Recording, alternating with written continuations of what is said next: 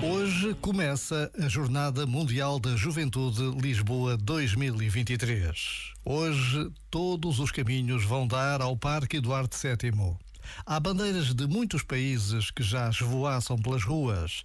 As mochilas amarelas ocupam passeios e já se respira uma alegria que nos surpreende. O grande altar vai receber a missa de abertura às 19 horas, presidida pelo Cardeal Patriarca de Lisboa, Dom Manuel Clemente. Todos estamos convidados para um dia inesquecível, um dia de dar graças a Deus. Já agora, vale a pena pensar nisto. Este momento está disponível em podcast no site e na app.